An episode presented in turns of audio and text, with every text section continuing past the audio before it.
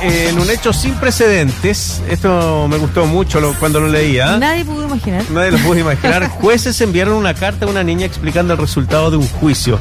En una iniciativa del proyecto Niñez de la Clínica Jurídica de la Universidad Católica, los jueces de un tribunal oral en lo penal enviaron una carta explicándole a la niña de qué se trató el juicio en el que formó parte ella con palabras adecuadas para una menor. La misiva explica que el hombre que cometió el abuso sexual contra ella fue castigado por el juzgado.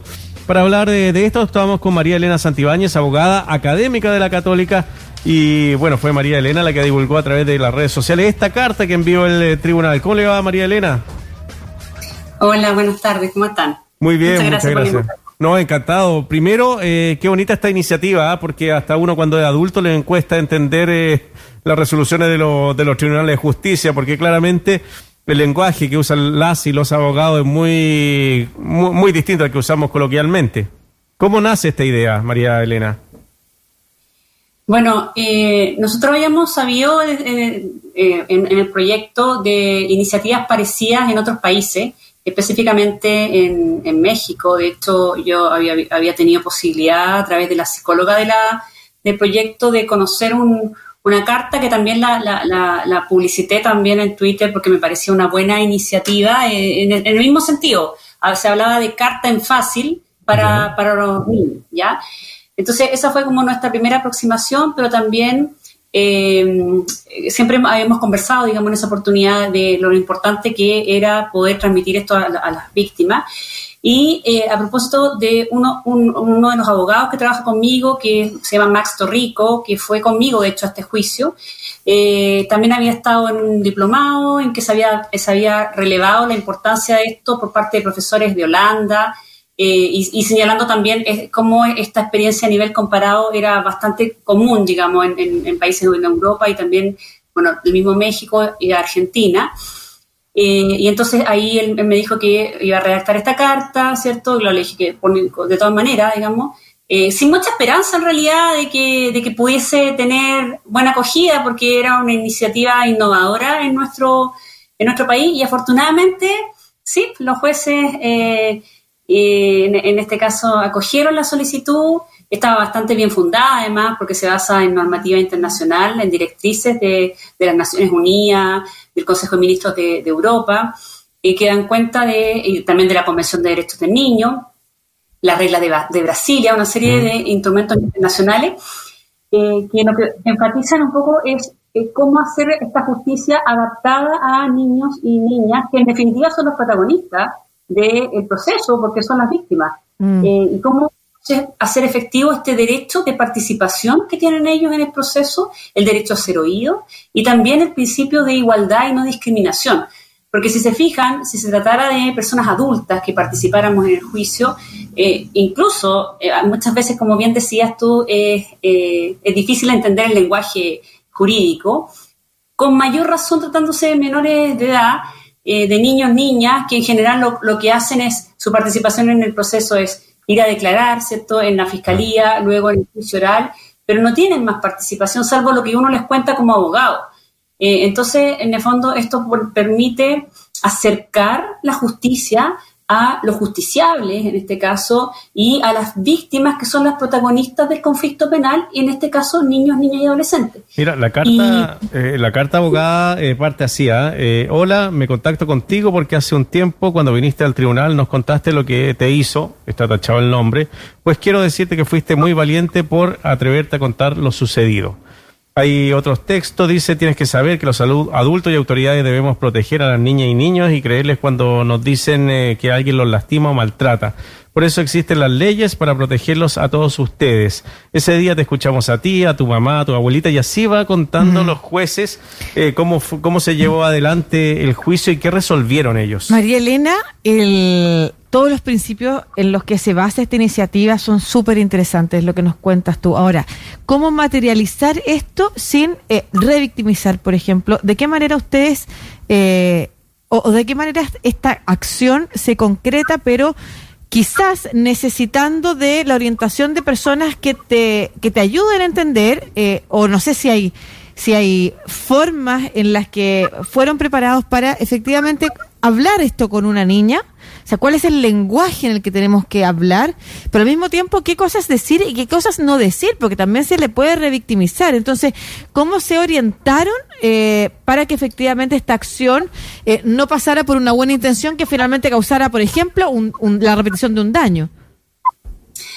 Bueno, eh, en primer lugar, comentarte que esta carta, lejos de victimizar, todo lo contrario, lo que hace es una instancia de reparación para la víctima, sobre todo por el lenguaje en que está, eh, en que está escrito y porque es una forma de eh, empoderarla, ¿cierto? Y explicarle qué significó en la práctica su participación, quienes intervinieron también y que por lo tanto la apoyaron y le creyeron desde el primer momento, en este caso su abuelita y su, y su mamá. Pero acá comentarles que eh, nosotros hicimos la propuesta de, redacción de la carta eh, al, presentar el escrito y el juez le hizo algunas modificaciones, ¿cierto?, eh, para efectos de poder adaptarla en, cuestiones que le parecía importante poder hacer algún cambio. Y para efectos de la redacción, nosotros también contamos con psicólogos. El, el proyecto Niñez trabajan abogados penalistas, abogados de familia en conjunto con psicólogos. Y tenemos una psicóloga acá que claramente, que además de, hacer acompañamiento para, las víctimas cuando van a declarar, eh, en este caso nos ayuda, eh, nos ayudó para efectos de poder eh, revisar esta carta y adecuarla al lenguaje de niños, niñas y adolescentes que, que son con las personas que nosotros trabajamos, porque en el proyecto tenemos más, cerca de 200 casos vigentes, generalmente de manera permanente, en, que, en que tratamos con niños y por lo tanto eh, en general estamos más o menos eh, habituados al lenguaje que se tiene que tener, siempre con la psicóloga, en todo caso. En, todas las, entrevistas, siempre con ella, eh, que es especialista además en esta área. Bueno, y, yo me dedico hasta, a este tema hace más de 25, 23 años más o menos. estamos conversando con María Elena Santibáñez, abogada y académica de la Católica, hablando sobre este mm, esta iniciativa, este proyecto Niñez de la Clínica Jurídica de la, de la UC. María Elena, ¿falta mucho para que eh, esto sea eh, una forma de comunicar habitual hacia los casos en donde están involucradas niñas, niños y adolescentes? Mira, la verdad es que si tú me hubieras preguntado esto el domingo, yo te hubiese dicho falta muchísimo. Pero ahora la verdad es que estamos bien esperanzados con la respuesta que ha habido por parte del mismo Poder Judicial. El Poder Judicial ayer sacó un video eh, promocionando este tipo de iniciativa para todo el, país, digamos.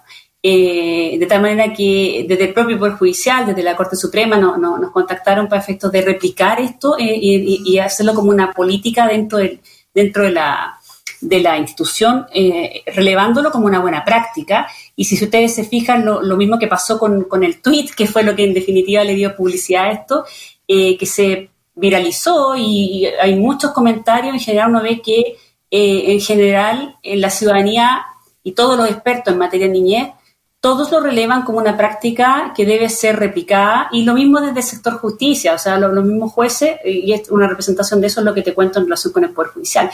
Entonces, así las cosas, yo me atrevo a creer, espero que sea así, que prontamente podamos tener un proyecto de ley que eh, establezca eh, legalmente, digamos, la obligación. Por ahora debiese ser una, una, práctica, una buena práctica que se pero el ideal sería que estuviese regulado legalmente, como pasa en México. de tal manera que. Perdón. No, no, no, por favor, termina la idea. No, la idea sería que, establecer, junto con la obligación de, redactar la sentencia, ¿cierto? Redactar también la sentencia en fácil, que es una plana, que en el mm. fondo que va para, para la víctima. Y así el propio juez, que fue el que estuvo presente en el juicio, es el que redacta esta carta. ¿Te fijas? Porque acá no es este juez el que estuvo presente en el juicio, sino que un juez del mismo tribunal, pero no el que estuvo presente en el juicio. María Elena, en el paso de los niños y niñas por el sistema judicial a veces puede ser bien traumático. Eh, esta iniciativa sin duda ayuda a acercar eh, la experiencia, a entender la experiencia. Eh, conocemos otras iniciativas también que se han materializado en norma, como por ejemplo el No me preguntes más, esta idea de no eh, hacer que los niños y niñas tengan que repetir una y otra vez lo que les pasó, sino que se les grabe una entrevista, luego puede ser esa entrevista estudiada y analizada por, por los o las juezas que les toque algún caso, sobre todo porque en general son casos además muy, muy complejos. y, y lo hablábamos, ¿no es cierto? Eh, no solamente son víctimas, sino que el mismo proceso las puede revictimizar. ¿no es cierto? Que es con la muy buena intención de tratar de sacar eh, lo mejor en un juicio, incluso eh, las prácticas a las que estamos acostumbrados pueden revictimizar. Eh, según los estudios que ustedes tienen y el trabajo que están haciendo desde la clínica, ¿en qué otras cosas sería necesario avanzar para que la experiencia de niños o niñas que están o adolescentes que están expuestos a un juicio pudieran ser menos revictimizantes o pudieran ser más cercanas, más amables? Oye, ya, muy buena tu pregunta. En primer lugar, bueno, lo, que sí hay que destacar desde luego, que yo, como les comentaba, hace más de 20 años que me dedico a esto y el mundo para los niños en esa época era muy distinto a lo que pasa hoy día. Entonces, claramente que hay que relevar que hemos avanzado bastante. Pero a tu pregunta, si hay más cosas que, que, podemos hacer, siempre hay más cosas que podemos hacer. Un gran avance tiene que ver con lo que tú señalas, ¿cierto? Esta ley de la entrevista videograbada, pero esa ley de entrevista videograbada, ojo, que no no, no evita que los niños tengan que ir igual al juicio oral, ¿ya? Eh, y el ideal sería siempre que el niño, que era lo que yo siempre pensaba, que en definitiva pudiesen ser rápidamente entrevistados anticipadamente y, esa prueba generarla para reproducirla después en el juicio oral, pero eh, evitar que tenga que estar sujeto al juicio oral, sujeto al proceso penal durante todo el proceso que significan años. Por darle un ejemplo, yo en algunos casos que he tenido, he pedido entrevista videograbada y el niño anticipada, me refiero, antes de que la ley, porque la ley todavía no está vigente, la ley de entrevista videograbada en Santiago, eh, que dieran entrevista prueba anticipada y desde que daba la prueba anticipada en que el niño ya ¿cierto? desaparece del proceso penal y empieza su proceso de reparación, hasta que se realizaba el juicio oral, había pasado un año y medio. Y, la verdad es que, claro, en ese, en ese juicio ya no teníamos ese niño y, estábamos bastante tranquilos en el sentido de que el niño ya estaba en su proceso de reparación. Pero si no, si no fuese por, la, eh, por esa prueba anticipada y, y, si hubiese tenido que ir a juicio oral, como ocurre en, prácticamente todos los casos hoy día, tienes a un niño vinculado a un proceso penal durante demasiado tiempo. Claro. Entonces yo creo que por ahí debiesen ir algunas propuestas de reforma, considerando además que el sistema en general hoy día pensemos que pasó la pandemia, etcétera, mm. pero de todas maneras, hoy día hay una mala práctica instalada en el sistema de justicia penal que tiene que ver con que en general se reagendan todas las audiencias y se reagendan no para, no para la próxima semana, se reagendan para varios meses más, lo que significa que el proceso se alarga, se alarga, se alarga, y esto es gravísimo cuando son niños los que están comprometidos. Porque para ese niño un mes no es un mes para nosotros. Mm. Es un, tiempo mucho más largo en que va creciendo, se va olvidando, ¿cierto? Lo que claramente repercute después en, en, la declaración que tiene que dar.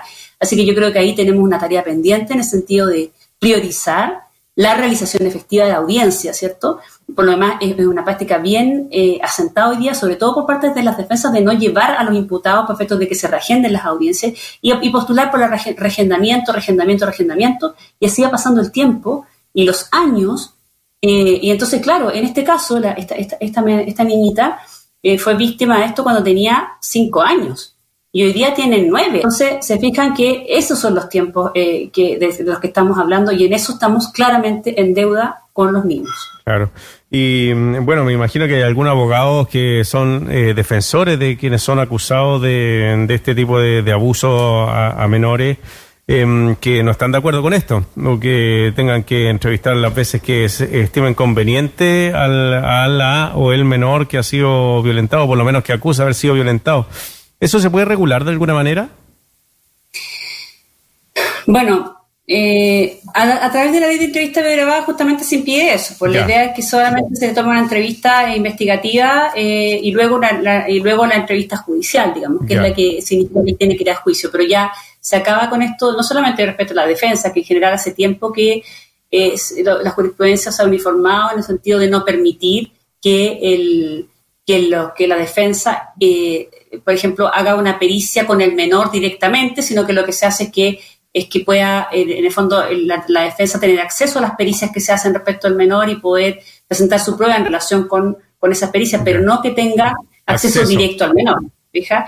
Eh, y entonces hoy día sí está regulado, y no solamente para la defensa, como te decía, sino que también para todos los organismos que intervienen con los menores los niños menores de edad que son víctimas de estos delitos, en el sentido que está prohibido hacerles preguntas asociadas a la comisión del, del, hecho, justamente para cuidarlo, te fijas, para cuidarlo y que no tenga que estar contando esto una y otra vez, con las consecuencias que eso tiene tanto para, para el niño como para el proceso mismo, ¿ya?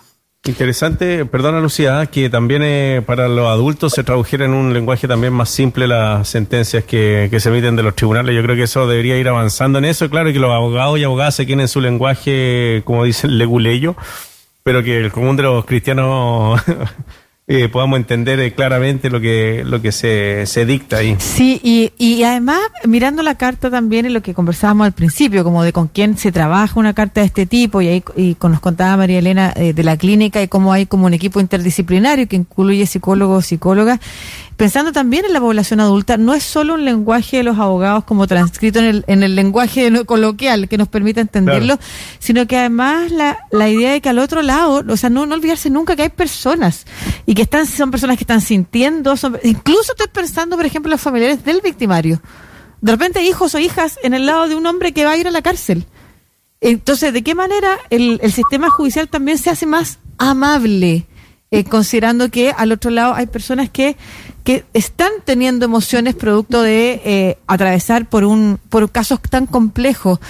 Eh, María Elena, solo me queda saber si esta carta em, va acompañada de algún proceso adicional. Me refiero a, por ejemplo, si se espera una respuesta de la niña o el niño. Me imagino que no en todo caso, pero si la, si la hay y, y de qué manera también ese proceso se cierra.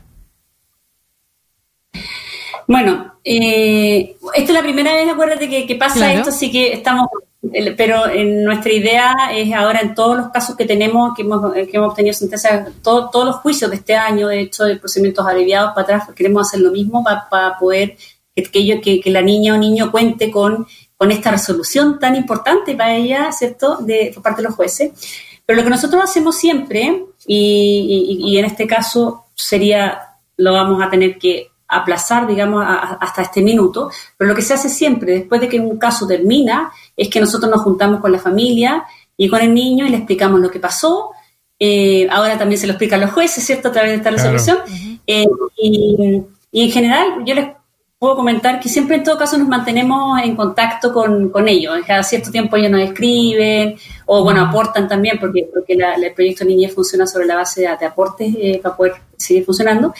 Eh, a veces o, tienen contacto con la psicóloga o con los propios alumnos, por ejemplo, que es que llevan las causas, que siempre tienen una relación muy cercana con, con, lo, con, lo, con las víctimas y con sus padres.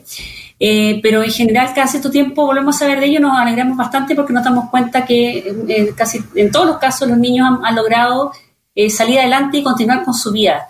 lo que significa que en el fondo hemos cumplido nuestra labor, que es tratar de hacer lo menos victimizante mm. y lo más reparatorio el proceso penal para estos niños, contribuyendo con un grano de arena en, en lo que es su recuperación futura. Qué bueno. Muy bien, pues eh, María Elena Santibáñez, abogada académica de la Católica, eh, hablando sobre bueno esta carta que envió un tribunal a una menor que había sido abusada, y, bueno, explicándole finalmente la condena al personaje que cometió y este proyecto Niñez de la Clínica Jurídica. Agradecerle, abogada, y también este interés que tienen ustedes para, mm, para que los y las niñas entiendan bien de que se, se ha tratado todo lo que han vivido y que hay justicia para ellos también. María Elena, si nos puedes eh, contar cómo las personas que quizás están escuchando y creen que pueden eh, necesitar o aportar, al, a este proyecto Niñez, ¿dónde se pueden acercar? Ah, perfecto, ya. Eh, bueno, nosotros tenemos un mail que pueden escribirnos, es Clínica Jurídica Penal, clínica jurídica penal arroba uc.cl eh, y, ahí nos pueden escribir, digamos, si requieren eh, atención, representación jurídica. Nosotros atendemos ahí a gente que está en situación de vulnerabilidad y no, por lo tanto no, tiene dinero para poder pagar un, abogado particular. Y también han ido personas a veces que cuentan con eso y lo que hacen es que nos efectúan donaciones. Eh, y gente, y, las donaciones se pueden hacer, se pueden comunicar con nosotros para efectos de eh, poder eh, eh, efectuarlas y se está implementando ahora el botón de el botón de donación directamente en la página, pero todavía no, está funcionando. Repite el mail, por favor. Ahí está, clínica jurídica penal. Muchas gracias. María Elena Santibáñez, abogada académica de la Católica, también integrante de este proyecto Niñez de la Clínica Jurídica de la Universidad Católica. Un abrazo, que estés bien. Chao, chao. Un abrazo a ustedes, muchas gracias. Estén bien.